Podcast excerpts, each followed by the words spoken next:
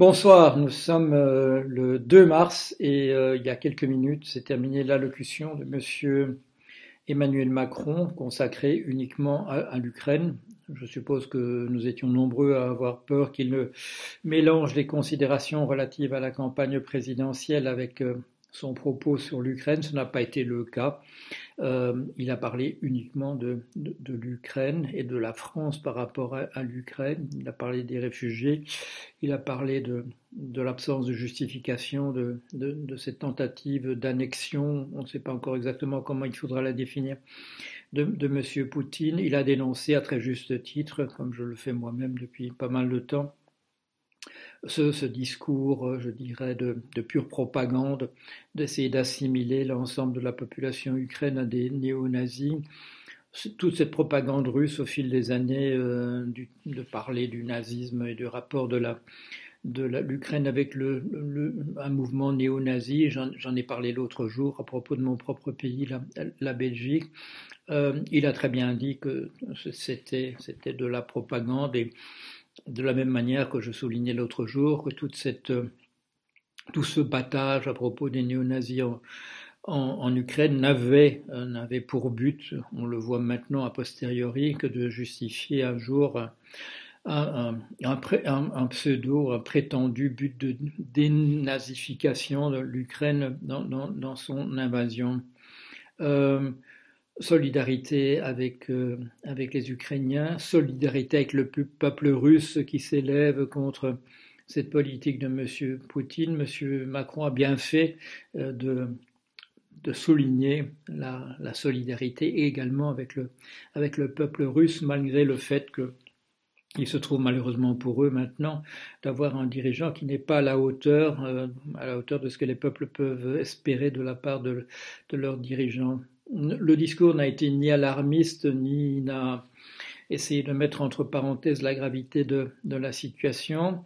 Euh, il, a, parlé de la manière dont la France manifesterait sa solidarité avec, l'Ukraine sur de nombreux plans, dont le plan humanitaire. Il a parlé aussi d'une réunion qui aura lieu la semaine prochaine entre les puissances euh, européennes pour essayer de créer de créer une, une, une, réponse plus adaptée aux circonstances que, qu'elle ne l'a été ces années euh, récentes. Quel, quel, sentiment général euh, qui, euh, qui se dégage de cela Malheureusement, celui d'un, d'un, d'un retour en arrière absolument consternant un discours comme celui-là, et ça, ça n'a rien à voir avec le, talent ou non de M. Macron, sa capacité ou non à être véritablement un, président de la République en 2022, euh, le, fait que le monde est retombé dans une, logique qui était celle des années 30. Euh, j'ai entendu dans cette description de, la situation actuelle, internationale et de la France en particulier, des sortes de relents de, ce que mes parents m'ont dit sur les années 30. Nous sommes, nous sommes retombés 90 euh, ans en, arrière euh, dans ces, euh, ces, affrontements purs et simples entre, les, les, peuples à partir de notions stupides de, l'étendue des zones d'influence.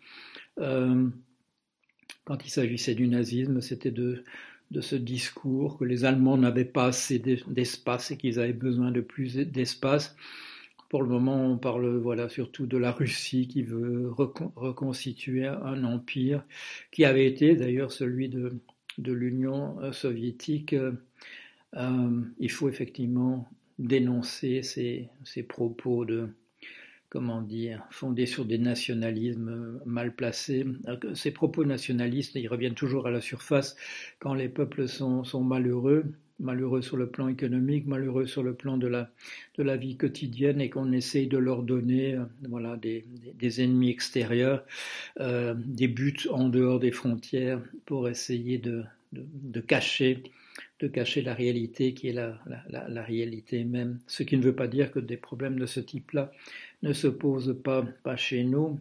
J'ai la, j'ai la, triste expérience de voir euh, en tant que psychanalyste que j'entendre dans la parole de mes analysants que dans nos pays aussi, comme on le reprochait autrefois à l'Union soviétique, dont on disait que on mettait dans un hôpital psychiatrique tous les gens qui euh, s'opposaient euh, au régime ou qui critiquaient la situation.